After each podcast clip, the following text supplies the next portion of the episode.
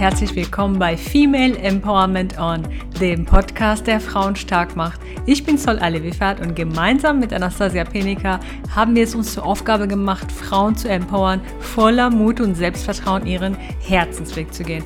Heute möchte ich kurz und knackig auf den Heartful Empowerment Code von Maria Haller eingehen. Das heißt den persönlichen Set an Erfolgsfaktoren, die Maria geholfen haben, sich von ihrer Angsterkrankung zu befreien. Marias Geschichte macht uns Mut und Hoffnung, dass Ängste besiegbar sind und dass sie uns ein erfülltes Leben nicht wegnehmen können. Also, damit es auch kurz und knackig bleibt, fange ich auch schon an. Also Marias Geschichte beginnt dort, dass sie in 2012 feststellte, dass sie einen Zwangsgedanken entwickelt hat. Das heißt, sie hat gemerkt, dass sie äh, ununterbrochen äh, an die Situation denkt, dass sie möglicherweise jemanden überfahren haben könnte. Wenn du die Details äh, zu dieser Geschichte er, äh, erfahren möchtest, hör dir am besten die komplette Story in der letzten Podcast-Folge an. Jedenfalls ist das dieser Gedanke gewesen, der Maria nicht losgelassen hat. Du musst dir vorstellen, sie hat ununterbrochen daran gedacht, dass sie möglicherweise jemanden überfahren hat. Das macht einem natürlich Angst. Und auch wenn Maria selber wusste, dass dieser Gedanke nicht wahr ist, trotzdem konnte sie nicht loslassen. Und das ist das, was ihr wiederum noch mehr Angst gemacht hat, sodass sie festgestellt hat, ich bin in einer akuten Situation. So, und äh, jetzt kommen auch die Erfolgsfaktoren, die Maria geholfen haben, aus dieser prekären Situation rauszukommen. Erfolgsfaktor Nummer eins. Maria hat diese akute Situation zum Anlass genommen, um sich professionelle Hilfe zu holen. Denn es ist etwas anderes, wenn du äh, ein oder zweimal überlegst, okay, habe ich die Tür abgeschlossen oder nicht, als wenn du ganz genau weißt, du hast niemanden überfahren, aber du kannst diesen Gedanken nicht loslassen. Und Maria sagt selber, äh, sie formuliert das selber so, dass sie sagt, ich hatte die verrücktesten Gedanken und konnte noch nicht mal mit jemandem darüber reden. Das heißt, du bist selber nonstop damit beschäftigt und ähm, ja, hast auch natürlich Schamgefühle. Und in dieser Situation ist es natürlich unheimlich wichtig, dass du dir professionelle Hilfe holst. Und das hat sie auch gemacht. Das war der Erfolgsfaktor Nummer eins. Das heißt, ähm, sich statt sich auf das Schamgefühl zu konzentrieren, was man natürlich hat in so einer Situation, hat sie sich entschlossen, sich professionelle Hilfe zu holen. Und zwar einen Psychologen, der äh, ja mit dem Maria etwas anfangen konnte. Und jetzt kommen wir zum Erfolgsfaktor Nummer zwei. Der, diese, diese Komponente, dass, dass man auch einen Therapeuten oder einen äh, professionellen Begleiter an seiner Seite hat, bedeutet auch, dass man natürlich drauf schauen muss, passt denn die Person zu mir und der Behandlungsansatz, ist das ein Ansatz, mit dem ich selber persönlich etwas anfangen kann? Beispielsweise hat sich äh, Maria gegen eine medikamentöse Behandlung äh, entschieden erst einmal und ähm, ja, hat sich auf die Suche gemacht nach Menschen, mit denen sie überhaupt erstmal darüber reden konnte, was mit ihr los ist. Und hat sich dann zum Beispiel ähm, äh, gewendet an ein, eine Organisation, die unter zwänge.de zu finden ist und hat sich dort äh, ja, die passende Begleitung gesucht. Und zwar eine Begleitung, die erst einmal ohne Medikamente auskommt. So, und das war ihr wichtig und äh, so ist sie auch fündig geworden. Erfolgsfaktor Nummer zwei. Das, was Maria sehr gut geholfen hat, ist das Thema Optimismus. Das heißt, auch wenn die Situation absolut ähm, unangenehm mit Schamgefühl und so weiter verbunden war, ist sie immer noch optimistisch geblieben und das war auch quasi der Grund, so habe ich das auch aus ihrer Geschichte verstanden, dass der Optimismus das war, was ihr geholfen hat, aufzustehen und äh, zu sagen, okay, ich hole mir jetzt professionelle Hilfe. Das heißt, äh, sie hat nicht aufgegeben und ähm, auf die Aussagen von vielen Menschen gehört, die in ihrer Umgebung gesagt haben, äh, oder auch ähm, andere äh, Therapeuten äh, oder Fachleute, die gesagt haben, das ist äh, etwas, womit du ein Leben lang äh, klarkommen musst und so weiter und so fort. Sie hat äh, mit ihrer optimistischen Art quasi daran festgehalten, dass es doch eine Lösung geben kann.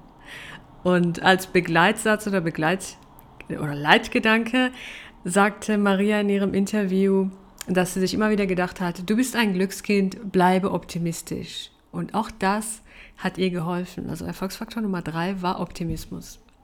Erfolgsfaktor Nummer vier ist Spiritualität. Auch wenn natürlich das Thema Spiritualität ein weites Feld ist und man viele, viele Bücher darüber schreiben und viele, viele äh, Stunden darüber sprechen könnte, habe ich dennoch Maria gefragt, was Spiritualität für sie bedeutet hat in dieser Lebensphase.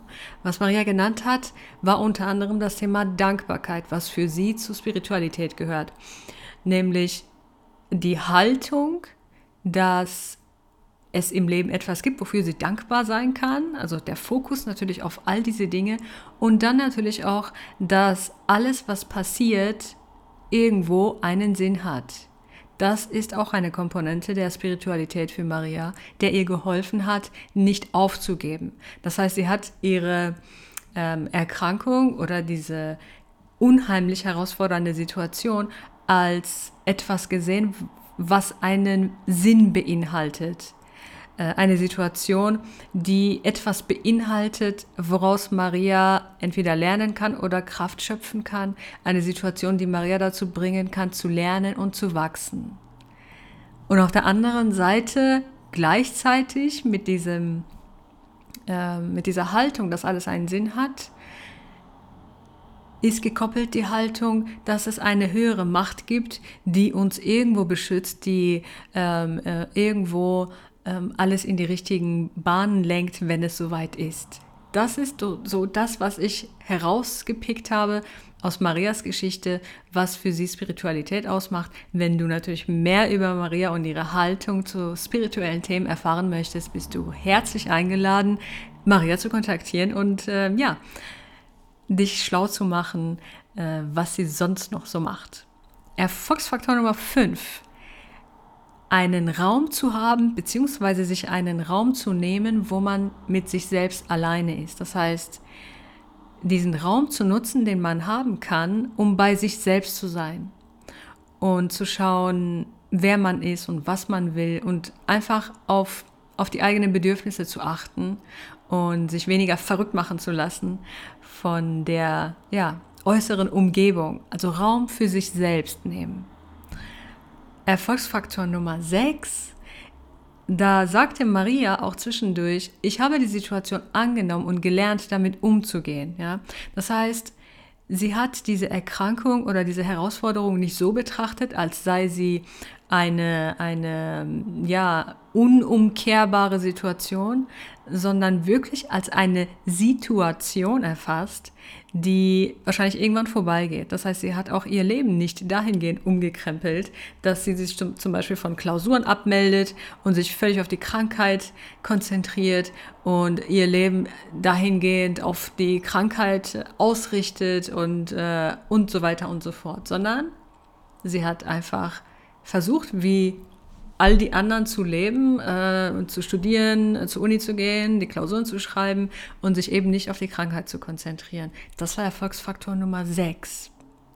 Was Maria auch noch gemacht hat, was ihr sehr geholfen hat, sind Affirmationen, die ja so eine Art Lösungstrance bei ihr entwickelt haben. Das heißt, sie hat die negativen Gedanken oder angstmachende Gedanken ersetzt durch positive Affirmationen, die sie äh, ja, täglich und immer wieder genutzt hat, um ihre Aufmerksamkeit auf, ja, auf die schönen und guten und ähm, positiven Dinge zu richten. Das heißt, ähm, das ist etwas, was du auch oder was wir auch alle machen können, mit positiven Affirmationen arbeiten, die uns Kraft geben und unsere Aufmerksamkeit in die richtige Bahn lenken. Und jetzt komme ich zum ersten, äh, sorry, zum letzten Erfolgsfaktor. Das ist Erfolgsfaktor Nummer 8.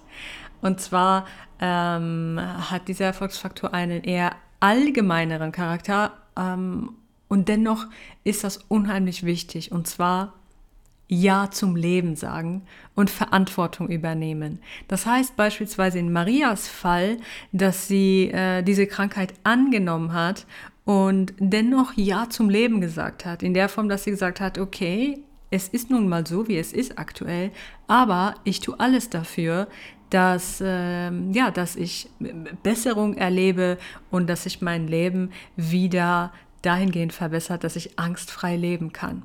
Das ist Verantwortung übernehmen. Das Gegenteil wäre der Fall, wenn sie äh, die Krankheit quasi akzeptiert hätte und nichts dagegen gemacht hätte und auch ihre Haltung dahingehend nicht verändert hätte, dass sie äh, professionelle Hilfe sucht, dass sie mit positiven Affirmationen arbeitet und so weiter und so fort.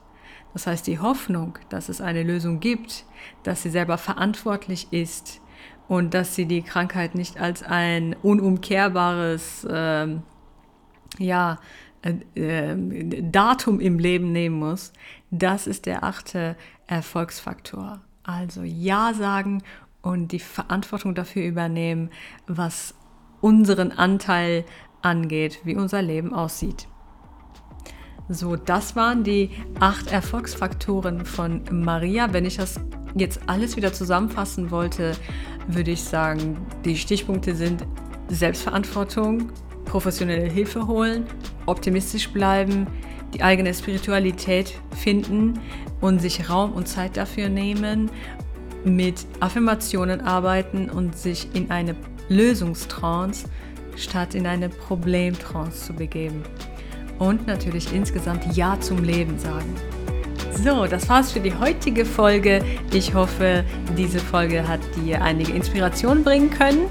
Wenn dir diese Folge gefallen hat, dann freuen wir uns über eine 5-Sterne-Bewertung. Folge mir gerne auf Instagram at sol-alevifahrt und schreibe mir gerne deine Gedanken zu der heutigen Folge.